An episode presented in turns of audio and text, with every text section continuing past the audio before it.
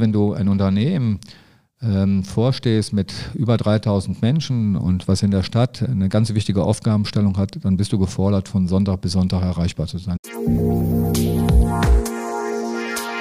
Wirtschaft Düsseldorf am Platz. Liebe Zuhörerinnen und Zuhörer, wir, die Efficient GmbH, freuen uns sehr darüber, den heutigen Podcast präsentieren zu dürfen.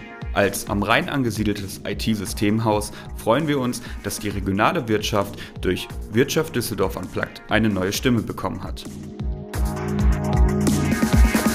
Ihr alle kennt doch den amerikanischen Traum, oder? Vom Tellerwäscher zum Millionär. Unser heutiger Gast hat einen ganz ähnlichen Aufstieg hingelegt, gewissermaßen den Düsseldorfer Dream. Vom Schlosserlehrling zum Vorstandsvorsitzenden von einem der größten Arbeitgeber in unserer Region. Klaus Klar ist Chef der Rheinbahn, arbeitet seit über 40 Jahren für das Nahverkehrsunternehmen und ist damit verantwortlich für die mehr als 200 Millionen Fahrgäste, die sich jedes Jahr in Düsseldorf, Meerbusch und im Kreis Mettmann mit Bus und Bahn von A nach B fahren lassen. Wir haben ihn zu uns in den Podcast eingeladen, um mal über seine Karriere und seinen Arbeitsethos zu sprechen und natürlich über die Lage der Rheinbahn, die in diesem Jahr übrigens ihr 125. Jubiläum feiert. Jeder von euch hat ja mitbekommen, dass es keine einfachen Zeiten für das städtische Unternehmen sind, nicht nur wegen Corona. Es gab ja auch noch den Großbrand im Busdepot Anfang April. Gleich im Gespräch wird euch der gebürtige Neusser erzählen, wie seine Rheinbahn gleichzeitig Geld sparen und in die Zukunft investieren will und warum die Suche nach der Brandursache noch eine ganze Weile dauern wird. Ich bin Maximilian Nowroth und freue mich sehr, dass ihr ein Stück mitkommt auf diese Rundfahrt durch die Laufbahn eines Mannes, der sich selbst mehr als Trainer denn als Manager sieht und fast rund um die Uhr für seine Mannschaft erreichbar sein will. Viel Vergnügen mit dieser Folge von Wirtschaft Düsseldorf Unplugged über den Weg nach oben, den Wunsch zu mehr Weiblichkeit und den Willen, auch mal klare Kante zu zeigen. Hier kommt Klaus Klar, Abfahrt. Was ist Ihre Lieblingsrheinbahnstrecke? Die U75 zwischen Düsseldorf und Neuss. Sie sind Mitglied im Heimatverein Düsseldorfer Jonges. Was ziehen Sie persönlich daraus? Austausch mit vielen äh, Düsseldorfern und Menschen, die in der Region um Düsseldorf wohnen und ein gemeinsames Verständnis haben äh, für Düsseldorf. Und ich habe da Kontakte und nehme viele Impulse mit, mit wertvollen Menschen. Wen fänden Sie besser als neuen Regierungschef im September für den ÖPNV, Armin Laschet oder Annalena Baerbock? Armin Laschet. Warum ist da für Sie Laschet die bessere Wahl? Ähm, ich kann ähm, nicht nur hinsichtlich, welche Ziele ich habe, äh, die Finanzierbarkeit der Ziele muss gewährleistet sein. Ich kann also alles runterbeten, was ich mir vorstelle, was ich alles machen will. Mhm. Ich muss auch sagen, auf der anderen Seite der Medaille steht auch die Frage der Finanzierbarkeit. Mhm. Das ist äh, für mich mit, mit das Motiv. Ähm, Sie gehen jeden Tag joggen. Wo laufen Sie da am liebsten? Bei uns in äh, Leppershütte hinterm Haus beginnt der Wald und ich bin jeden Tag gut 40 äh, bis 50 Minuten unterwegs.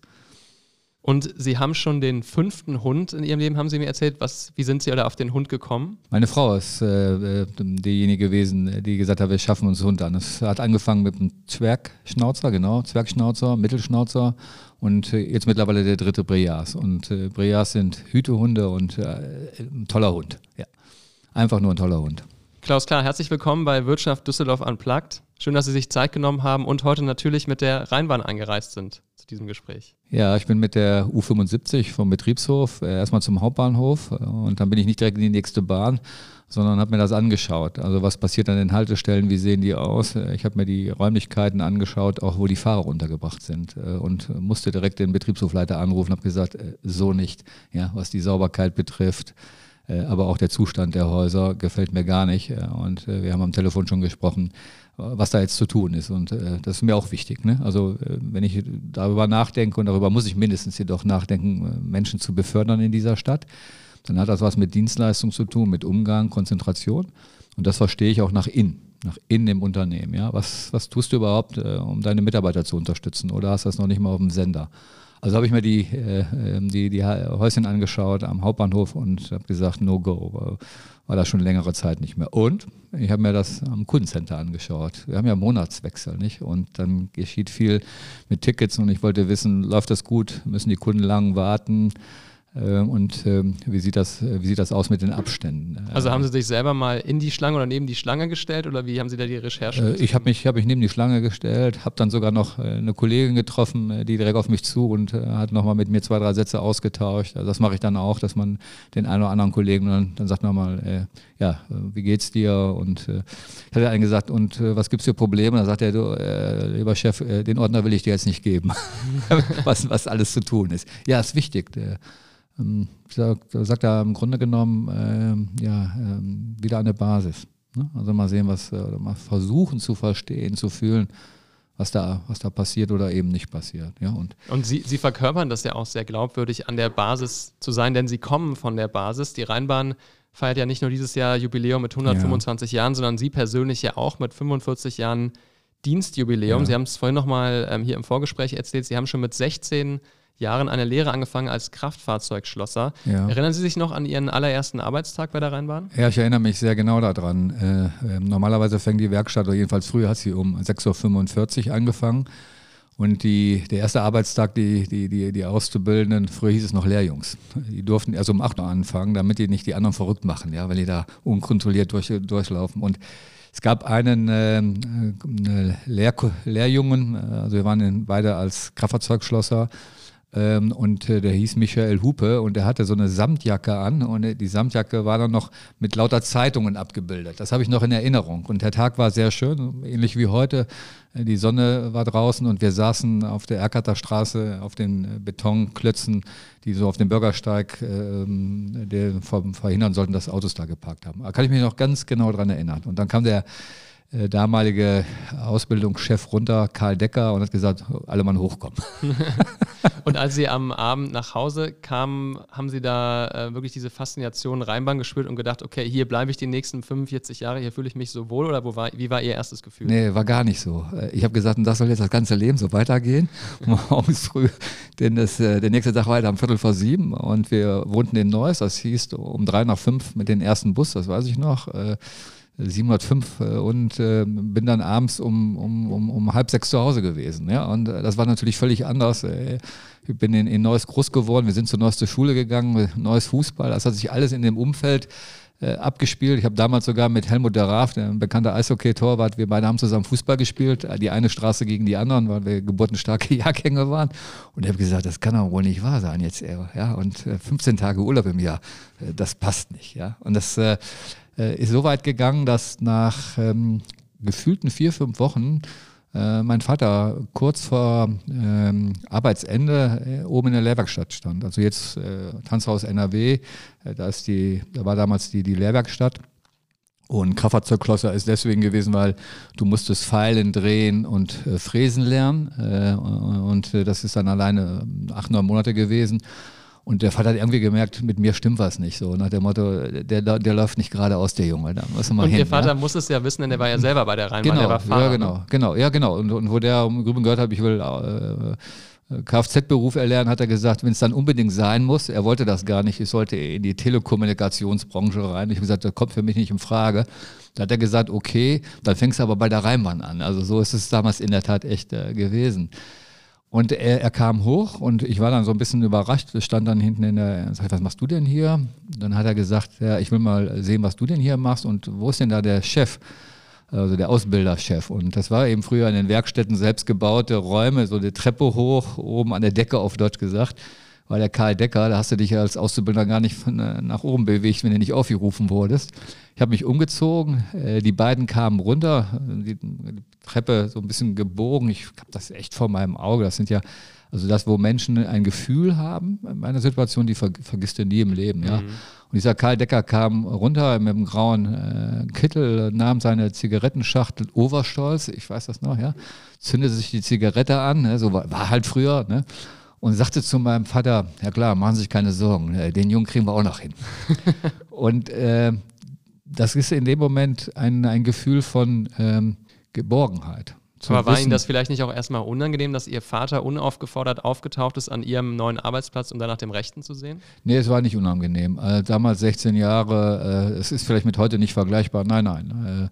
Äh, ich habe meinen Vater in, in, sehr guter Erinnerung, auch wenn er viel, viel gefahren ist. Also er hat viel Überstunden sozusagen geleistet. Äh, wir sind drei Kinder zu Hause gewesen, er war Alleinverdiener, aber wir sind oft weg gewesen. Also äh, ob das mal auch am Wochenende in der Eifel war, wandern und er hat sich gekümmert um uns Kinder. Also es, äh, und deswegen war es überhaupt nicht unangenehm. Und es war für mich ein echt ein gutes Gefühl. Decker kommt runter und sagt, den klar kriegen wir auch noch hin. Und das war dann auch in den nächsten Tagen. Da kam man immer zur Werkbank und hat mir dann versucht zu helfen, wie man, wie man Pfeile hält. Und ich glaube, das ist, äh, nee, nicht nur ich glaube, ich, das ist ein Teil von Wichtigkeit, Kultur, wie gehen wir miteinander um. Das heißt nicht, uns gelingt alles. Das heißt nicht, ich mache alles richtig. Ja? Ähm, aber dieses, wie, wie unterstützt du dich gegenseitig? Wie hilfst du dich? Wie verstehst du dich als Team? ist einer der, der, der, der wichtigsten Aufgabenstellungen. Mhm. Und ich habe in den 45 Jahren ähm, in der Tat alle Ebenen erlebt und habe ein Gefühl, äh, wenn ich mit Mitarbeitern im Dialog bin äh, oder auch mal in die Grube springe, um mir was anzugucken am Fahrzeug, wie sich das anfühlt. Und äh, in den 45 Jahren war ich dreimal an der Stelle, wo ich im Grunde genommen schon äh, hinschmeißen wollte und war schon im Bewerbungsverfahren, hatte schon Zusagen. Und das hatte nie was mit der, mit der Arbeit zu tun. Das, äh, das hatte immer was mit Menschen zu tun, also sprich mit Vorgesetzten. Können Sie da vielleicht mal die erste Situation erzählen? Also wann war das, als Sie gedacht haben, ich muss weg von der Rheinbahn, gehe woanders hin? Also ich habe ja den Beruf des Kraftfahrzeugschlossers äh, mit, mit echt mit, äh, mit Herzblut gemacht. Äh, habe hab da damals sogar die Prüfung als Jahresbester durchgezogen äh, und äh, habe mich auch weitergebildet. Bin dann hier in Düsseldorf äh, auf der Meisterschule gewesen, habe den Meister gemacht in Abendschule, auch eine klasse Ausbildung durchlaufen da. Da musst du ja auch in anderen Betrieben arbeiten, musst du mal so Arbeitsproben abgeben. Das war auch für mich sehr lehrreich, einiges mal mitgenommen. Und äh, war dann als junger Mann Meister und dann willst du natürlich auch äh, eine Meisterstelle. Und äh, bei der Reimann war früher, äh, vor 40 Jahren kommt gar nicht in Frage. Und, dann, und, und, und der Chef hatte mir, der direkte Chef hatte mir da auch keine Wertschätzung. Also der hat überhaupt nicht sich mit mir unterhalten, was heißt denn jetzt eigentlich Meisterprüfung und was hast du eigentlich für für Erwartungshaltung und äh, also Sie waren Anfang Mitte 20 und es hieß vor, bevor Sie 40 sind, kriegen Sie diese Stelle ja, so ungefähr, ne? Wow, okay. Ja, ja, also so war das, ja. Von denen sind wir heute Gott sei Dank auch weit, weit weg, aber es war damals so. Und äh, der TÜV hier auf dem Vogelsanger Weg, die hatten damals Mitarbeiter, einen Kraftfahrzeugmeister gesucht. Es gab äh, sogenannte Abgasuntersuchungen und ich kannte den TÜV weil ich auch äh, mit Fahrzeugen hingefahren bin für Sonderabnahmen, beispielsweise auch bei Bussen und habe mich beworben. Es ging damals noch mit Papier, also nicht hier 4.0 über Datenleitung. Also, und ich kriegte eine Einladung zum Vorstellungsgespräch. Und da saßen, saßen wir im Raum, es zwei ältere Herren, so in dem Alter, wie ich heute bin, und haben dann gesagt, na Junge, dann erzähl mal, warum du denn glaubst, bei uns anzufangen. Wenn mhm. du Rheinbahner bist, dann musst du uns das jetzt mal erklären. Wir wollen das mal versuchen zu verstehen. Ja, das muss, äh, muss erfolgreich gewesen sein, denn ich kam, weiß ich nicht, ob das eine Woche oder 14 Tage später, kam ich abends nach Hause und meine Frau sagte dann, die haben angerufen, du kannst anfangen. und äh, mach jetzt alles klar. Und ähm, dann ist parallel bei der Rheinbahn es so gewesen, dass die Stelle des damaligen Obermeisters äh, die galt es zu besetzen. Äh, der ist in Rente gegangen und die damaligen Meister auf den Betriebshöfen wollten das nicht. Da gab es was mit einem Abteilungsleiter, auch wieder so ein Thema, Abteilungsleiter, der so ein Choleriker war, ja, und haben die Leute gesagt, nee, ich werde doch kein Obermeister bei den Cholerikern in der Nähe, ja. Und äh, dann hat man sich mit mir auseinandergesetzt und, und ich habe dann zugegriffen und bin mhm. mit 32 Jahren äh, auf, im Grunde genommen Obermeister geworden. Äh, das, äh, und das war dann auch nicht ganz so schlicht, äh, weil plötzlich waren die Mitarbeiter äh, die mich entwickelt haben als junger Mann und, und da war ich plötzlich Obermeister. Also mhm. da könnte ich, da könnte ich alleine eine Stunde oder noch länger drüber äh, berichten. Ja. ja. Und ich nehme ich nehm mit, es hat also eine Weile gedauert, bis die Liebe zur Rheinbahn in Ihnen geweckt wurde. Der Anfang war jetzt nicht gerade leicht in der Lehre Nein. und dann war es entscheidend, dass Sie diese Führungsposition mit 32 ja. ähm, bekommen haben. Und können Sie sich vielleicht auch noch an den Moment erinnern, wo Sie gedacht haben, Mensch, ich habe sogar das Zeug dazu, hier ganz nach oben zu kommen und eines Tages Chef, also Vorstandsvorsitzender zu werden? Also ähm, das letztgenannte, das ist erst vor, vor einigen Jahren gereift. Aber erstmal in der Reihenfolge. Äh, bin als relativ junger Mann Meister geworden und das war 1992. Und 1992 hatte diese Stadt eine Haushaltssperre, also es gab Finanzprobleme.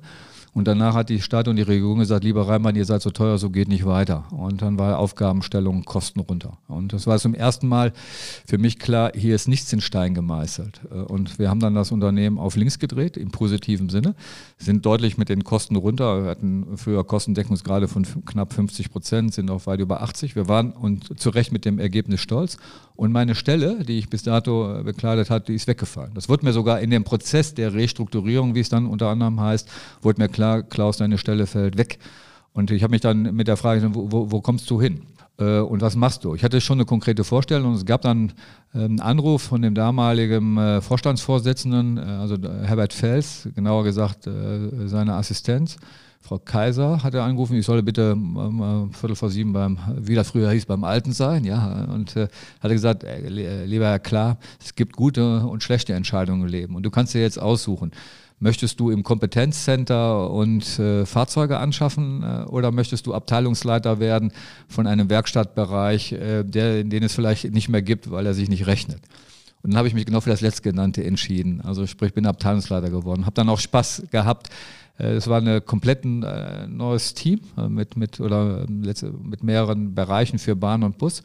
Und äh, wir konnten äh, uns, ich sag mal, neu, neu, ich will mal so sagen, es gar nicht die Frage, wie, wie verstehst du dich dann? Ne? Also es war, äh, und hast dann ähm, die Mannschaft echt gut entwickelt. Und äh, da habe ich Spaß gef gefunden, auch an die, an die Führungsrolle. Und ist ja was Besonderes, dass der Vorstandschef persönlich Sie in sein Zimmer gebeten hat, um Sie zu fragen, ob Sie das wollen. Also was denken Sie denn, was damals so Ihre zentrale Fähigkeit oder vielleicht auch Persönlichkeit ausgezeichnet hat, dass Sie diese dieses Angebot bekommen haben? Äh, ich habe mit dem äh, damaligen Vorstandschef auch andere Situationen erlebt. Also ich hatte mal einen Termin, dann wollte ich mit ihm was besprechen. Er saß auf seinem äh, im großen Besprechungszimmer in seinem Büro und er fing an, Unterschriften zu leisten. Und ich war ihm was am Erklären. Was weiß ich nicht mehr.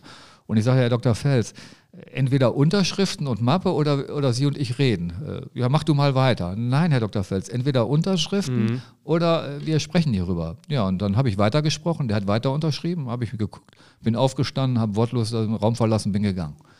Äh, und ähm, wo, wo, ich gesagt habe, pass mal auf, bis hier und nicht weiter. Und das ja, hat ihm imponiert, glauben Sie? Mit Sicherheit, mhm. mit Sicherheit, mit Sicherheit. Und es gab auch darüber hinaus später mal eine, eine Aufgabenstellung. Wir hatten äh, Transregio an der Mosel, ich sollte mir da was anschauen, habe ihn dann berichtet, äh, was ich festgestellt habe. Und dann hat er zu mir gesagt, ja, dann kümmere dich darum. Da habe ich gesagt, nein, geht nicht. Ich habe zurzeit die Abteilungsleiter inne, der andere Abteilungsleiter geht in Rente, die führe ich zusammen. Und ich war gerade dabei, meine Diplomarbeit zu schreiben. Also ich bin also auch nochmal mit 39 Jahren in Neuss, war der erste Lehrgang zu FOM gegangen, mhm. gibt es heute überall und habe dann studiert. Aber auch ein auch nochmal wichtig, also dieses strukturierte Aufarbeiten und, und vieles mehr. Und dann habe ich ihm Nein gesagt, da war er stinkesauer. Und dann habe ich gesagt, Herr Dr. Fels, äh, ich gebe Ihnen nur, ich schlafe eine Nacht und ich gebe Ihnen äh, meine Rückmeldung, äh, wer es aus meiner Sicht machen könnte. Habe ich auch gemacht. Und, und derjenige, den ich vorgeschlagen hat, hat es dann auch später ähm, ähm, durchgeführt, also das Thema mit Transregio. Ja, ich habe an einigen Stellen auch dann gesagt, so, das ist bei mir, bei mir die Linie. Ne? Und äh, da mache ich nicht mit. Ne? Und Gab es da so einen bestimmten Stil, den Sie sich immer vorgenommen haben oder wo Sie gedacht haben, das sind meine Werte und meine klarsche Linie, die ich hier jetzt einfach durchziehen will bei der Rheinbahn? Ja, in Augenhöhe. In Augenhöhe mit den Mitarbeitern umgehen. Ja, selbst wenn Sie ähm, in der ersten Bewertung mit unvollständigem Wissen von meiner Seite völlig daneben liegen und die nicht von vornherein sagen, so durchladen und erschießen, das ist mal in aller Deutlichkeit, sondern zuhören, verstehen was sind die Motive, was ist die Gesamtsituation und äh, in Augenhöhe, in Augenhöhe, in Augenhöhe. Weil ich habe auch andere äh, Situationen erlebt. Ich habe äh, erlebt, wie, ich nenne das jetzt mal ausgewachsene Abteilungsleiter äh, im Beisein der Vorstände, weil sie angemacht wurden, äh, angefangen haben zu weinen. Äh, und das tut nicht gut. Das ist ein ganz mieses Gefühl. Und das ähm, Augenhöhe. Mhm. Und äh, ich sage das nochmal, wir sind ein Unternehmen, äh, was jetzt gerade vor Corona, äh, waren wir stolz, ja, 230 Millionen Fahrgäste hier befördert, nicht transportiert. Ich kriege immer zu viel, wenn jemand sagt transportiert. Sondern transportiert heißt Schuhe von Zalando, ja, sondern wir befördern Menschen. Und das gilt dann zu, sich damit auseinanderzusetzen, was, was heißt es. Und wenn wir das machen, ist das eine Dienstleistung. Oder wir machen es, es ist eine Dienstleistung. Und da ist auch noch Luft nach oben, gar mhm. keine Frage. Und wie kann ich von einem Mitarbeiter den Dienstleistungsgedanken erwarten, wenn ich ihn nach innen auch selber lebe. Und wenn ein Mitarbeiter das nach innen nicht erlebt, ja, keine Wertschätzung, keine Auseinandersetzung, dann kann ich nicht erwarten, dass das nach außen lebt. Also im Klartext, wenn wir eine Situation haben, was auch, was auch vorkommt, wo Mitarbeiter daneben liegen, dann ist die Reduzierung auf Sicht des Mitarbeiters für mich äh, nicht ausreichend und bisweilen sogar unangemessen. Aber ich kann mir vorstellen, dass dieses auf Augenhöhe ja immer anspruchsvoller wird für Sie, je höher Sie in der Hierarchieebene ja. gestiegen sind. Also ja. Ihre erste Abteilung waren vielleicht 40, 50 ja. Leute, jetzt sind es über 3000, die Sie verantworten. Wie kann man da noch als Vorstandschef auf Augenhöhe mit den normalen Leuten sein? Ich arbeite seit zehn Jahren von Sonntag bis Sonntag.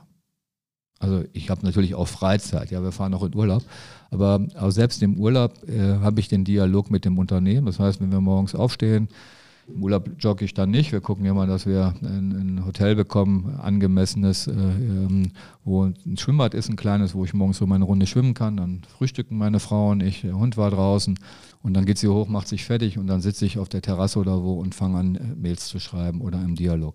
Also für mich ist, wenn du ein Unternehmen ähm, vorstehst mit über 3000 Menschen und was in der Stadt eine ganz wichtige Aufgabenstellung hat, dann bist du gefordert, von Sonntag bis Sonntag erreichbar zu sein. Selbst gestern, wo ich das gelesen habe mit dem Impfzentrum, äh, gehe ich sofort in Dialog, Telefon und, und, und oder in der Schneesituation. Das ist mein Selbstverständnis. Sonst Aber ist das nicht auch eine Art von vielleicht sogar schlechtes Vorbild, weil Sie wollen doch wahrscheinlich auch nicht, dass Ihre Mitarbeiter und Mitarbeiterinnen irgendwann ausbrennen, weil die auch von Sonntag bis Sonntag arbeiten und denken, Mensch, unser Chef ist ja auch immer erreichbar, deswegen müssen wir dem auch nachstreben. Ähm, das sage ich ganz klar, dass ich das nicht will. Also mhm. wenn ich auch am Wochenende äh, oder mal spät abends, also äh, tagsüber habe ich so gut wie keine Zeit, Mails zu schreiben. Das findet dann zu später Stunde abends statt. Dann, äh, wenn Sie Mitarbeiter fragen, der Alte schreibt um 23 Uhr Mails und so.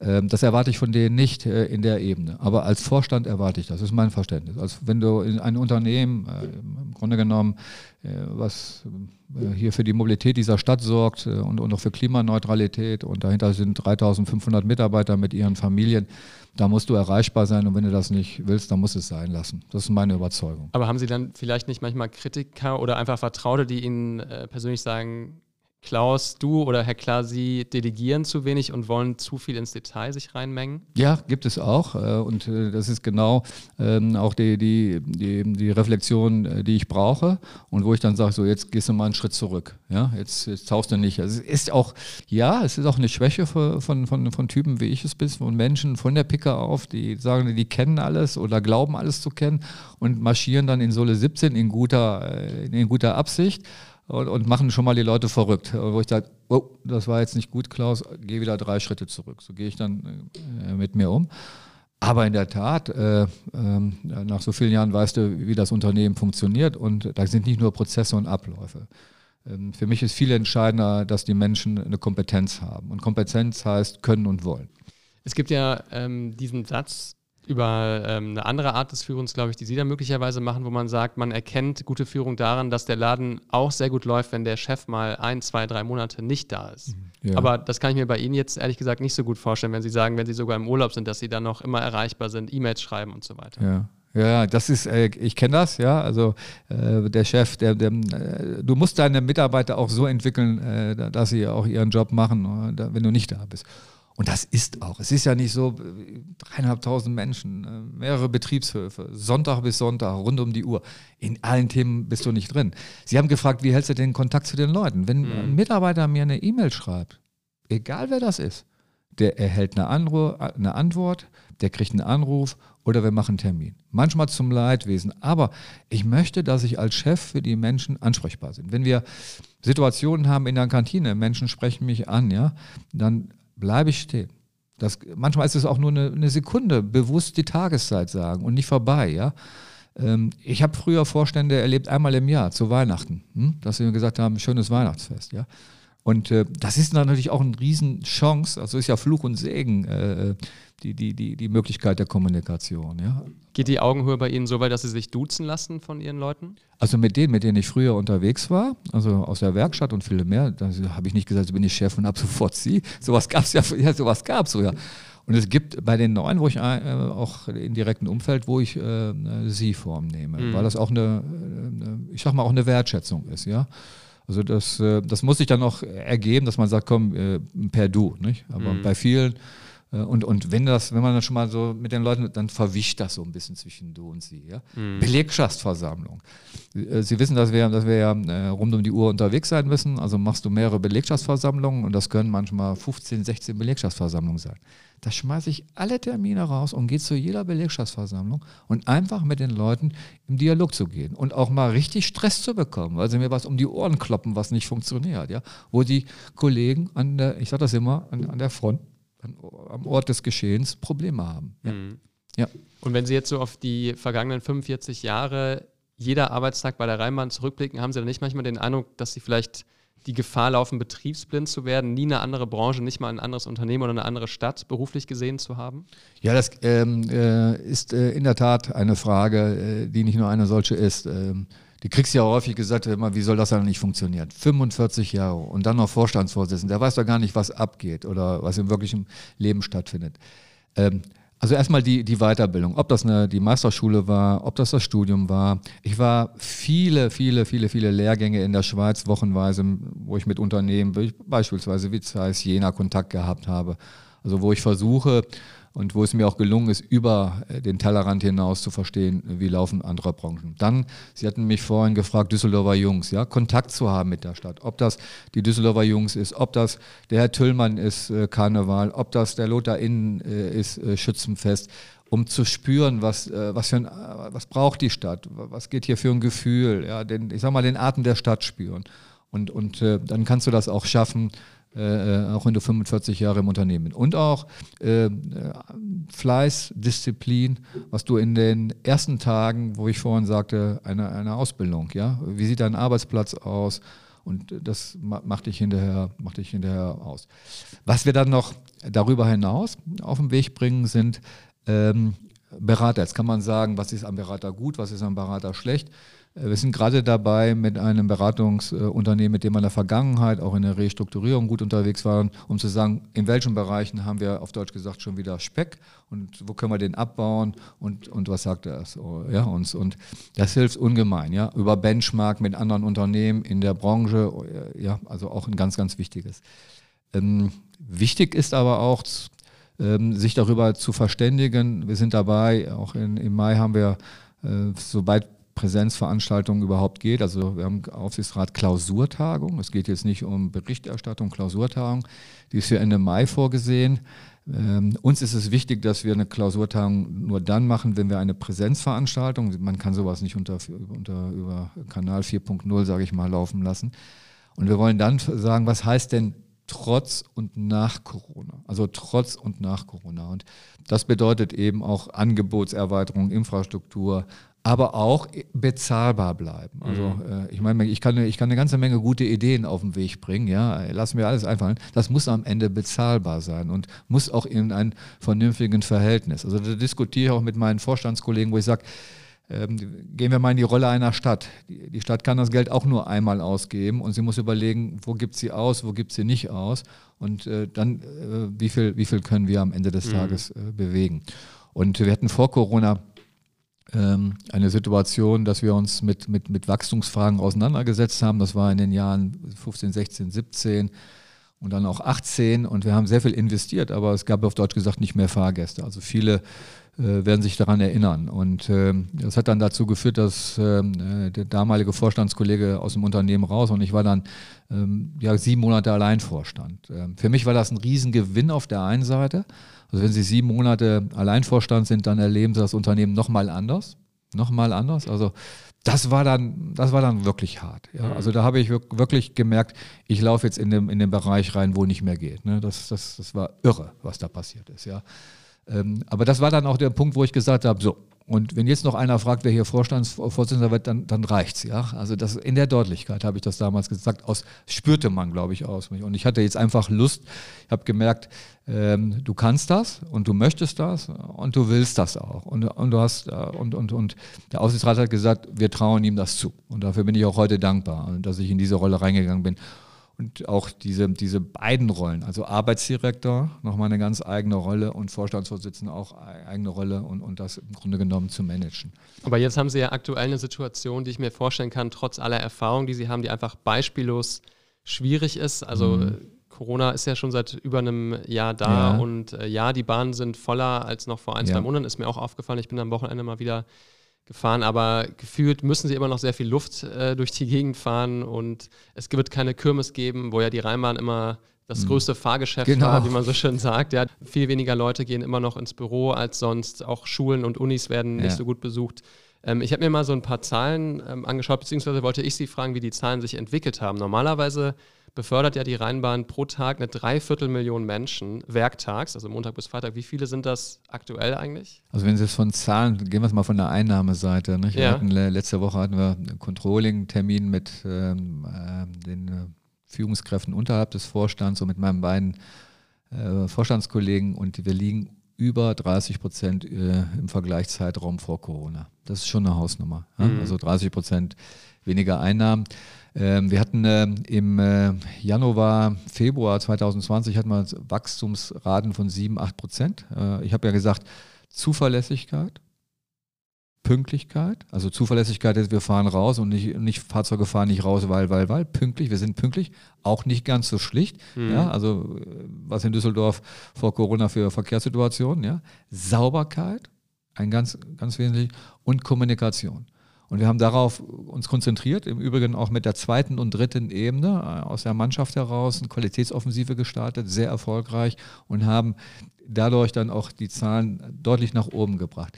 Und wir hatten Tickets, also Abos in Größen über 220.000. Das sind Werte, die weit, weit von dem sind, was wir in den Jahren zuvor hatten. Und laufen zurzeit in Richtung 170.000. Das macht es deutlich. Also 60.000 ja. Leute haben wir ja Abo ungefähr. Genau, genau, ja. genau. Und, und dazu kommt, dazu kommt ja nicht nur Abo, also ungefähr 80 bis 83 Prozent unserer Kunden sind Abo-Kunden. Mhm. Also das ist auch äh, nicht, nicht schlicht. Und viele dieser Kunden sind auch ich nenne das jetzt mal treu geblieben. Alles keine Selbstverständlichkeit. Also da ist mehr als Dank äh, zu, zu sagen an die, an die Kunden. Und wir haben viel Barverkauf. Und Barverkauf haben wir im Grunde genommen, ist auf, auf Null runtergegangen. Mhm. Und äh, dieses, ähm, äh, dieses gilt es gemeinsam auch zu stemmen. Also wir, und wir sind ja auch, ähm, war ja die, die Tage auch in der Zeitung, wo wir gesagt haben, es gibt aus unserem Verständnis einige Linien, wo wir zurzeit noch leer fahren oder wesentlich leer.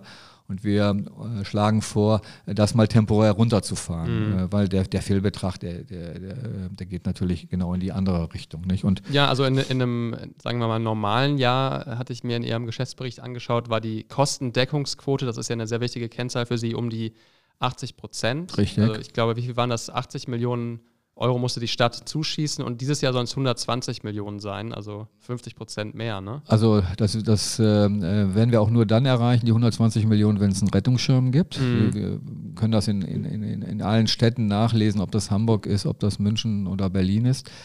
Äh, und äh, indem wir auch, äh, ich sag mal, an anderer Stelle äh, sogenannte äh, stille Reserven heben. Also selbst die 120 Millionen, die sind, die sind, nicht, die sind nicht gesetzt, ja, ja. um das mal in aller Deutlichkeit zu machen. Äh, es gibt in der Corona-Situation ähm, vieles, was vergleichbar ist mit Rheinbahn. Äh, schauen wir uns die Gastronomie an, schauen mhm. wir uns mhm. den Einzelhandel an. Es gibt andere, äh, die sind, hört sich ein bisschen, bisschen schwierig an, die sind Gewinner, also Handwerksbetriebe. Sie haben bestimmt auch am Wochenende gelesen, Holzpreise gehen durch die Decke und, und, und also wir haben damit zu kämpfen. Und ich bin auch davon überzeugt, dass äh, nach Corona die Zahlen nicht sofort daran anknüpfen, was wir 2020 hatten. Wie reagieren Sie darauf? Also wo sparen Sie jetzt oder vor allem wie sparen Sie Geld ein? Also wir haben natürlich äh, bei uns äh, in, mit der Bereichsleitung mit jedem äh, zusammengesessen. Äh, beispielsweise bei den Fremdleistungen fahren wir runter, äh, bei den Weiterbildungen sparen wir ein. Wir Fremdleistungen, was heißt das? Das sind Leistungen wie zum Beispiel, die wir vergeben für, ähm, für Reinigungsleistungen innerhalb des Gebäudes und, und, und mhm. vieles mehr. Mhm. Ja. Ähm, wir haben, ähm, was die Mitarbeiter betrifft, ähm, außerhalb des Fahrdienstes, ne? also Fahrdienst habe ich gesagt, no, da stellen wir ein. Da sind wir sogar zurzeit über Plan, weil wir eben gesagt haben, wir müssen, falls doch Großveranstaltungen dieses Jahr stattfinden, weil sie können nicht sagen, ich stelle morgen Fahrer ein und übermorgen können die fahren. Ne? Mhm, Manche haben keinen klar. Führerschein und und und. Aber wir haben im Grunde genommen einen Stopp äh, vorgenommen bei den, bei den Stellen außerhalb des Fahrdienstes. Also Verwaltung Werkstatt, und Verwaltung. Ja. Und da sind wir zurzeit ähm, ungefähr 70 Leute unter Plan. Mhm. Ja, und wo ich dann sage, komm, Gürtel enger schnallen, äh, jeder aneinander rücken und wir müssen das, müssen das schultern. Ja? Also mhm. Also wo wir, wo wir gefordert sind, kassenwirksam einzusparen. Ne? Und wie sieht das bei Investitionen aus? Also allein im vergangenen Jahr haben Sie ja knapp 500 Millionen Euro eigentlich geplant investieren wollen in neue Busse und Bahnen zum Beispiel oder auch in barrierefreie Bahnsteige. Ähm, wird das alles trotzdem kommen oder muss das jetzt erstmal auf Eis gelegt also werden? Also Sie müssen, Sie müssen äh, drei, drei Bälle in der Luft haben. Der eine Ball ist heute jetzt hier, wo können wir äh, kassentechnisch einsparen. Keine Folienvorträge, sondern kassentechnisch ja, im laufenden Jahr 2021. Mhm. Und dann setzen Sie sich mit den Leuten zusammen und gucken sich tief in die Augen und drehen ein paar Runden und dann stellen sie fest, das und das und das können wir einsparen. Das heißt Material, das heißt Energie, das heißt Personal und das heißt Fremdleistung. Investitionen sind wir nicht losmarschiert und haben gesagt, wir sparen jetzt ein, mhm. weil es gibt eine Zeit, ich nenne die jetzt mal trotz oder nach Corona. wo wir äh, weiterhin neue Fahrzeuge benötigen. Ja, wir brauchen ja dringend, Sie kennen das Dilemma ja mit, mit, äh, den, mit, den, äh, mit der Fahrzeugindustrie, ja, mit den äh, Schienenfahrzeugen, äh, wo wir, wo wir investieren in Busse und in Bahn und in emissionsfreien Bussen. Noch bin ich auch wirklich, ich bin den Aufsichtsrat ja auch dankbar, dass er den Weg der Brennstoffzellenbusse mitgeht. Ja, also wenn ich heute einen Dieselbus kaufe, liegt er bei 250.000 Euro. Ein mhm. Brennstoffzellenbus 600.000 plus X. Ja, gut, da kommen Förderungen und und und, aber es ist der richtige Weg für eine lebenswerte Stadt, für einen emissionsfreien Betrieb und, und vieles mehr. Mhm. Und äh, da ist nicht äh, jetzt äh, die Reimann hingegangen oder ich habe gesagt, das sparen wir ein. Mhm. Nein, das läuft. Also das muss man, muss man in der Tat unterscheiden. Und dann der dritte Ball, also der eine Ball ist 2021, jetzt heute hier. Dann die Strategie trotz und nach Corona. Die heißt Infrastruktur, die heißt Menschen, die heißt Betriebshof und die heißt emissionsfreie Antriebe. Und der dritte Ball ist, sind wir im Grunde genommen äh, sportlich aufgestellt, um beim Laufen zu bleiben? Oder haben wir an irgendeiner Stelle nachgelassen und warum und wie können wir dann nachsteuern? Das ist das ist so ein Zyklus. Aber ein vierter Ball könnte doch sein, Sie erhöhen einfach die Ticketpreise da, wo das Geld reinkommt. Ähm, die Ticketpreise sind in den Jahren weit vor Corona jedes Jahr deutlich erhöht worden. Äh, da lagen wir immer um drei, dreieinhalb Prozentpunkte und wir sind an den Grenzen angelangt. Das konnte man ganz klar sehen. Und äh, es geht sogar um, nicht nur um die Frage der Ticketpreise. Ich könnte natürlich sagen, wir erhöhen die jetzt um 20 Prozent. Dann haben wir alle, das wird nicht funktionieren, mhm. weil es geht nicht darum, mit Mobilität, ich nenne das jetzt mal, Gewinne einzufahren. Mobilität ist wichtig für die Stadt, ist ein Grundbedürfnis und die Stadt stellt das mit uns und natürlich auch mit der Region bereit und das muss ein guter Preis sein. Ja, auch im, im, im Interesse, äh, ich sag mal, und nicht nur im Interesse in der Zielsetzung, lebenswerte Stadt. Und dann gilt es nicht herauszufinden, wie, wie, kann ich, wie kann ich Gewinne fahren. Dann könnte ich ja sogar hingehen und sagen, die und die und die und die Linie fahre ich ab morgen nicht mehr, weil da lege ich nur drauf oft. Ne? Und, und nein, nein, das sind, das sind andere Fragestellungen. Und wir werden sicherlich in der vor uns liegenden Zeit auch wieder äh, Ticketpreise erhöhen, aber es gibt ja auch die Frage nach anderen Ticketformen. Er hatte ja gesagt, äh, dass auch bei uns Zielsetzung ist, nach Corona weiterhin in Größenordnung Homeoffice durchzuführen. Und das wird, ob das die Stadtverwaltung ist oder die Unternehmen, die hier in Düsseldorf sind. Und dann gilt es, ähm, Antworten darauf zu haben, wie sehen zukünftige Tickets aus. Gibt es Tickets, das wollen wir jetzt auf den Weg bringen, also Rheinbahn mit VAR, wir sind da im Pilotprojekt. Äh, wir sind ja das Unternehmen auch im VAR. Im Übrigen auch hier mal, wir sind das unter den Top 5 Unternehmen in Deutschland. Mhm. Also äh, das ist dann, sage ich immer, da wird deutlich, was, was heißt Rheinbahn. Ne? Und dass man Tickets anbietet, wo ein Fahrgast, weiß ich, 20 Fahrten abfahren kann. Ne? Mhm. Also das, das, ist, das ist so. Im Grunde genommen, wenn ich, wenn ich vorhin sagte, über 80 Prozent unserer Kunden haben heute ein Abo, das ist ja eine Flatrate. Ne? Wir haben die als erstes eingeführt und, und, und haben die immer noch. Mhm. Ja? Und äh, das, braucht, das braucht weitere äh, Ticketarten und äh, es geht nicht über massive Preiserhöhungen. Ja. Zu dieser Zeit, wie Sie schon sagten, nach oder trotz Corona hat uns eine Frage aus dem Publikum ereilt. Ähm, Herr Klar, die möchte ich Ihnen einmal als Sprachnachricht vorspielen. Ja. Hallo Herr Klar, ich bin Katja aus Oberbilk und mich würde interessieren, wie Sie es schaffen wollen, dass jetzt nach der Corona-Krise die Leute wieder zurück zum ÖPNV kommen. Also sind ja viele jetzt aufs Fahrrad oder auch aufs Auto umgestiegen und ja, haben auch die Erfahrung gemacht, dass sie sich in der Bahn vielleicht nicht hundertprozentig wohlfühlen. Und da würde mich interessieren, wie Sie das ähm, ja, erreichen wollen, dass es wieder ein Umdenken hin zurück zum ÖPNV gibt oder ob Sie damit rechnen, dass der öffentliche Nahverkehr nachhaltig durch die Corona-Krise geschädigt wird. Danke. Ja, ist, eine, ist, ist im Grunde genommen die Frage. Nicht? Also das äh, will ich mal unterteilen in, in, äh, in zwei Antworten. Das eine ist, ist der öffentliche Nahverkehr durch Corona in Zukunft, ich glaube, ich hatte gesagt, nachhaltig gefährdet oder gestört. Ja. Ähm, die Nachhaltigkeit sehe ich in der Tat in der, im, im Homeoffice. Das, das verliert Kunden. Aber ähm, wir haben ungefähr ein Drittel Job, ein Drittel Großveranstaltung und ein Drittel ich fahre in der Stadt zum Shoppen, äh, um in die Gaststätten oder in die Kneipen, in die Altstadt. Das ist ungefähr so. Und das Thema Homeoffice, das wird zur Reduzierung führen. Das ist so. Und ich und ich halte es sogar richtig für, für alle Beteiligten, ne? dass Menschen von zu Hause arbeiten, dass sie dann auch sagen, dann kann ich auch außerhalb wohnen, weil es ist dann kein Problem. Ich muss nicht jeden Tag in die, in die, in die Stadt rein und ist ja dann auch für die Luftreinhalte. So, von daher völlig klar, das musst du verstehen als Rheinbahn und das ist auch für die Stadt der richtigere Weg, ne? also Homeoffice. Zweite ist, äh, das ist ja entstanden durch Unsicherheit. Die, die, Menschen haben ja gesagt, wie gehst du mit Corona um? Ich kann mich noch erinnern, da war die Situation in Heinsberg. Mhm. Da hatten wir hier noch nicht Düsseldorf, sage ich mal, abgeschlossen. Und äh, wir hatten eine Frau Dr. Hütten, die mittlerweile in Berlin ist, die war damals Werksärztin, die hatte vor 25 Jahren mit uns Pandemievorbereitung getroffen. Dann habe ich noch zu der gesagt, als junger Mann, äh, Frau Dr. Hütten, das wird es in diesem Leben nicht geben. Dann hat die gesagt, Jung, leg dir das weg. Und ich habe mir das echt weggelegt. Und wir haben angefangen, in Heinsberg äh, zu trennen. Die ersten Trennungen haben wir vorgenommen, Leitstelle. Also wir haben da drei Schichten und haben die getrennt. Denn wenn eine Schicht Corona hat und steckt die andere an, dann kannst du die Leitstelle abschließen, dann geht ja nichts mehr. Ja? Dann kannst mhm. du im Tunnel fahren auf Sichten. Das funktioniert natürlich nicht. Ja? Und das haben wir in den Werkstätten und, und, und, und im Grunde genommen auch äh, ähm, weiter ausgerollt. Aber wir haben auch gelernt, mit Corona umzugehen. Nicht, nicht die Reimann alleine und viele andere. Und die Frau Dr. Hütten, mit der ich letzte Woche noch telefoniert hat, die hat mit der Charité in Berlin eine Untersuchung durchgeführt zur Situation im Bus, im Bahn und in U-Bahn. Mhm. Und die Ergebnisse sind mehr als zufriedenstellend. Du kannst dich im Grunde genommen sehr gering bis gar nicht im ÖPNV anstecken. Das klingt jetzt wirklich, ist klar, träumen weiter und und und weil, ich habe es ja vorhin gesehen, zentrales Öffnen, Fenster sind geöffnet. Wir sprechen ja auch immer in Räumen Fenster aufmachen, frisches Luft. Das findet ja statt bei, unseren, mhm. bei uns in den Fahrzeugen. Und diese Untersuchung, die ist wissenschaftlich, die liegt mir jetzt im Grunde genommen vor. Ich habe sie auch letzte Woche mit unserem Aufsichtsratsvorsitzenden ausgetauscht, Andreas Hartnick. Und ähm, wir müssen jetzt mal überlegen, ob wir diese Untersuchung auch nochmal für Düsseldorf im Grunde genommen durchführen. Nicht wir Reimann, sondern im Grunde genommen die Ärzte, die Wissenschaftler.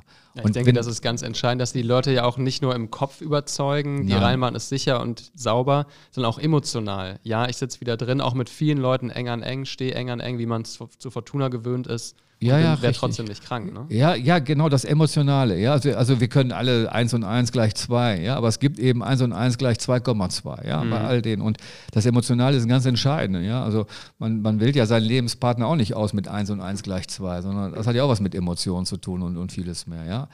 Und äh, das war auch der Grund, warum ich am Anfang gesagt habe, wir kaufen jetzt Masken. Da haben einige gesagt, klar, bist du bescheuert? Nein, wir kaufen jetzt für 100.000 Leute wir werden Sachen machen, über die wir in der Vergangenheit nicht ansatzweise nachgedacht haben. Da geht es nicht nur um, wir fahren raus. Da geht es um Sauberkeit, weil es vielleicht ein Thema ist. Also wir haben äh, Präsenzreinigung unternommen, wir haben hier Serviceleute auf die Strecke, wir hatten neue Fahrer eingestellt, da kann ich mich noch erinnern, der erste Arbeitstag, die, die haben gesagt, ihr braucht nicht in der Fahrschule zu gehen, ihr kriegt jetzt hier, äh, sagen wir mal, einen Koffer ne, und ihr, ihr verteilt Masken, ja, oder ihr erklärt den Kunden, da ist nicht alles gut gelaufen, da gibt es bestimmt auch, wo ein Fahrgast sagt, ja klar, was ich da erlebt habe, war unterirdisch, ja, aber vieles war gut.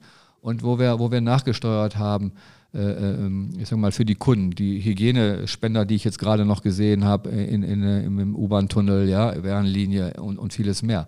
Zurück. Ähm, wir werden uns damit auseinandersetzen, äh, ähnlich wie die Berliner Verkehrsbetriebe. Das liegt mir, ich sage das nochmal bewusst, auf dem Schreibtisch. Das sind sehr erfreuliche Ergebnisse. Ich habe im Übrigen keine andere erwartet.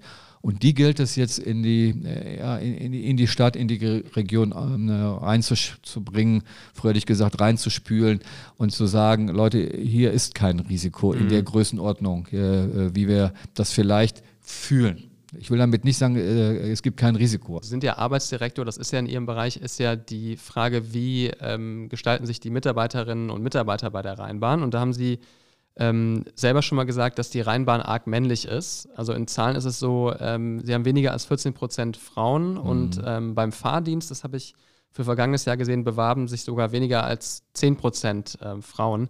Was glauben Sie eigentlich, woran das liegt und wie wollen Sie das ändern? Also im Grunde genommen haben wir, eine, haben wir da echt eine Baustelle. Also ähm, die äh, Zahlen sind jetzt in, der, in, in dem letzten Jahr um ein Prozent, das ist eigentlich gar nichts gestiegen. Ja? Äh, insbesondere in der Ebene äh, Bereichsleitung äh, und, und Abteilungsleitung. Äh, wo wir nicht gut sind, ist der große Bereich immerhin äh, mit dem sogenannten Betrieb, also Fahren, Fahren und, und Verwaltung des Betriebshofes Äh, da liegen wir gerade mal bei, bei ungefähr 10 Prozent. Und mhm. ähm, wir haben ähm, äh, ein Audit auf den Weg gebracht, was gilt es um, ähm, zu verstehen, zum Beruf und Familie äh, und, ähm, und dann auch Dienste auf den Weg zu bringen äh, für äh, alleinerziehende Männer und Frauen. Du kannst ja jetzt nicht nur, wir haben auch Männer alleinerziehende, sodass wir das im Grunde genommen hinkriegen und auch Arbeitssituationen haben, dass sie Familie und Beruf zusammenkriegen. Und in meinem direkten Umfeld gibt es auch äh, nicht wenige jetzt äh, äh Frauen und äh, die in dem Lebensalter sind, wo Kinder sind und äh, wo sie, wenn die dann sagen, so ich habe ein Problem, äh, der Sohn ist krank oder ich muss ins Krankenhaus oder zum Arzt, dann fange ich nicht an rumzudiskutieren, dann sagen sie, alles klar, kümmern sie sich um ihren Sohn oder um ihre Tochter und wir können über E-Mail und, und sie arbeitet dann. Also dann, dann müssen sie auch ähm, ihr keine Grenzen im Kopf äh, und mehr Freiheitsgrade auf den Weg bringen, als jede BV das vielleicht gerade erlaubt oder so. Nicht also sagen, nein, 7 Uhr bis äh, oder, oder 9 Uhr bis 15 äh, Uhr ist Kernarbeitszeit. Mhm. sagen, ist okay, kümmern sich um ihre Familie und, und holen die Arbeit nach und das funktioniert. Und, und somit dann auch äh, bei vorhandenen Mitarbeiterinnen sagst, äh, du, ich krieg das hin und sie sagst dann wiederum auch in ihren Freundeskreis. Äh, dann haben wir gezielte, gezielte äh, Maßnahmen auf den Weg gebracht bei der Ausbildung. Sie wissen, dass wir äh, um die 40 bis 50 junge Menschen jedes Jahr ausbilden in den unterschiedlichsten Berufen, äh, also auch im Handwerk oder Fachkraft im Fahrbetrieb oder auch im kaufmännischen Bereich. Ähm, und wir äh, haben da auch Quoten festgelegt. Da werde ich mittlerweile auch sauer. Ja? Also wenn dann die Ausbilder kommen und sagen, wir haben keinen gefunden, dann sage ich, äh, raus auf die Straße, sucht die Leute. Welche Quote wir, haben Sie da festgelegt? Da sind, da sind wir, 50 Prozent habe ich da fest. Ich will da, mhm. will da deutlich hoch. Und dann, das geht so weit, dass ich gesagt habe, und der nächste Ausbilder, der ausscheidet, da kommt kein Ausbilder, da, da möchte ich äh, eine Frau haben, die, mhm. die, die, die, jungen Menschen ausbildet. Ja? Also da haben wir echt Nachholbedarf. Wir sind, wir sind eine Männerdomäne und ich glaube auch, äh, das Schwierige ist, wenn dann Männer anfangen, die zukünftigen Mitarbeiter zu suchen, äh, dann, dann haben sie schon eine Sperre im Kopf. Vielleicht bin ich da auch zu alt, wenn ich so denke, aber da sind wir echt nicht gut. Ja, ja ich denke, Und die, die Vorbildfunktion zurück, warum, ist warum ja haben wir das gemacht? Warum haben wir das gemacht? Ähm, meine Überzeugung ist diese. Ähm, Frauen und Männer, da gibt es äh, von, von, von Bewertungen große Unterschiede und wir treffen als Unternehmen, äh, wenn wir mehr Frauen in, der, in allen Ebenen haben, die richtigeren Entscheidungen. Das ist meine Überzeugung. Mhm. Und Ihr Vertrag läuft ja aktuell bis 2025. Haben Sie sich da auch eine Quote zumindest vorgenommen? Wie gesagt, aktuell 14 Prozent Frauen bei der Rheinbahn. Wie viel soll es dann idealerweise sein in vier Jahren? Ich möchte über 25 Prozent landen, ja. Da werde ich auch dann bisweilen, glaube ich, anstrengend. Ja, also wenn, ne, wir hatten vor einigen Wochen ein Gespräch mit den Ausbildern und die erklärten mir, sie hätten keine Frauen gefunden. Da habe ich gesagt, ihr müsst mir nicht erklären, was nicht geht. Ich will das nicht hören. Kümmert euch darum, dass wir äh, Frauen, ja. Mhm. Und wenn die dann schon sagen, wir haben keine Mädchen gefunden, dann sage ich, ich flippe gleich aus. Ihr habt keine Mädchen gefunden, ihr sucht Frauen und keine Mädchen. Wie, was, schon sprachlich habe ich dann schon Stress. Mhm. Ja. Und die, die letzte Sache, über die wir natürlich sprechen müssen, ist ja der tragische Brand in dem Busdepot mhm. in Herd. Äh, mittlerweile ja schon fast, ja doch, ein, ein Monat ist es her, Anfang April war das. Ja. Da soll ja in diesem Monat im Mai endlich mal die Aufklärungsarbeit ähm, starten. Wie gehen Sie damit aktuell um? Also denken Sie da noch sehr viel dran oder? Was, was, was meinen Sie? Endlich die Aufklärungsarbeit? Naja, ich meine, es ist ja immer noch unklar, was, was der Grund dafür ist. Ja, also, ähm, ich kann mich erinnern, vor einigen Jahren hat es bei der Festlichen ein ähnliches Ereignis gegeben. Beim, ich kenne den Kollegen Martin Schmidt, zweiter Weihnachtstag, ein alter, alter Bus auf der Elektroseite, das hat man auch äh, viel später festgestellt und dann sind alle Busse abgebrannt. Und ich äh, bin 45 Jahre dabei und ähm, in der Tat hat es auch in der Werkstatt mal vor vielen Jahren einen Busbrand gegeben, einen Gelenkbus, ein äh, alter SG 192, also ähm, und ähm, der ist in der Halle, ich sag mal, bis aufs Gerippe ab, abgebrannt und den haben wir damals, habe ich selber noch mitgeholfen, klein gesägt in Schrottcontainern und entsorgt. Ich weiß, also was will ich sagen, wenn der Bus einmal anfängt zu brennen, dann halten Sie den nicht mehr auf, der brennt komplett ab. Gehen mhm. Sie ins Internet, wir haben mit Busbrennen in der Branche mehr zu tun als vor 30 Jahren. Die Gründe sind bekannt. Und ähm, äh, insoweit äh, in der Halle standen 38 Fahrzeuge und wenn dann einmal es angefangen hat zu brennen, keine Chance. Ich kann mich erinnern, ich kriegte nachts einen Anruf äh, von meiner Kollegin und ich denke, wie Susanne Momberg, wollte ich noch sagen, äh, ist der Geschäftsplan um die Ohren geflogen? Was rufst du mich jetzt hier an? Und dann sagte sie mir, Klaus, Klaus, Klaus, in, in, in Herd brennen die Hallen. Ich sage, wie bitte? Ja, die Halle brennt. Und dann wusste ich, was passiert durch die Festliche und durch die eigene Erfahrung. Also ich bin in die Klamotten gesprungen, bin dann dahin. Und da war im Grunde genommen die Halle schon abgebrannt. Äh, ich muss der Feuerwehr an dieser Stelle, also den David van der Lied und seiner ganzen Mannschaft, Dank sagen. Sie haben äh, durch den Einsatz es verhindert, dass die äh, Flammen weiter ähm, sich gefressen haben. Die haben die Wand zur Werkstatt hin, zur Abstellhalle gekühlt und da wir Gott sei Dank, das hat äh, David äh, mir auch gesagt, eine, eine, einen ordnungsgemäßen Brandschutz haben, äh, äh, in Anführungsstrichen konnte die Halle auf Deutsch gesagt kontrolliert abbrennen, also die Abstellhalle. Sonst wäre Herd wahrscheinlich komplett abgebrannt. Also das ist noch viel, viel schlimmer. Aber Sprenkleranlagen oder solche Sachen? Äh, sowas gibt es nicht. wir haben, wir haben, äh, wir haben, ist auch nicht vorgesehen. Es gibt auch für die Busse mittlerweile Warnsysteme.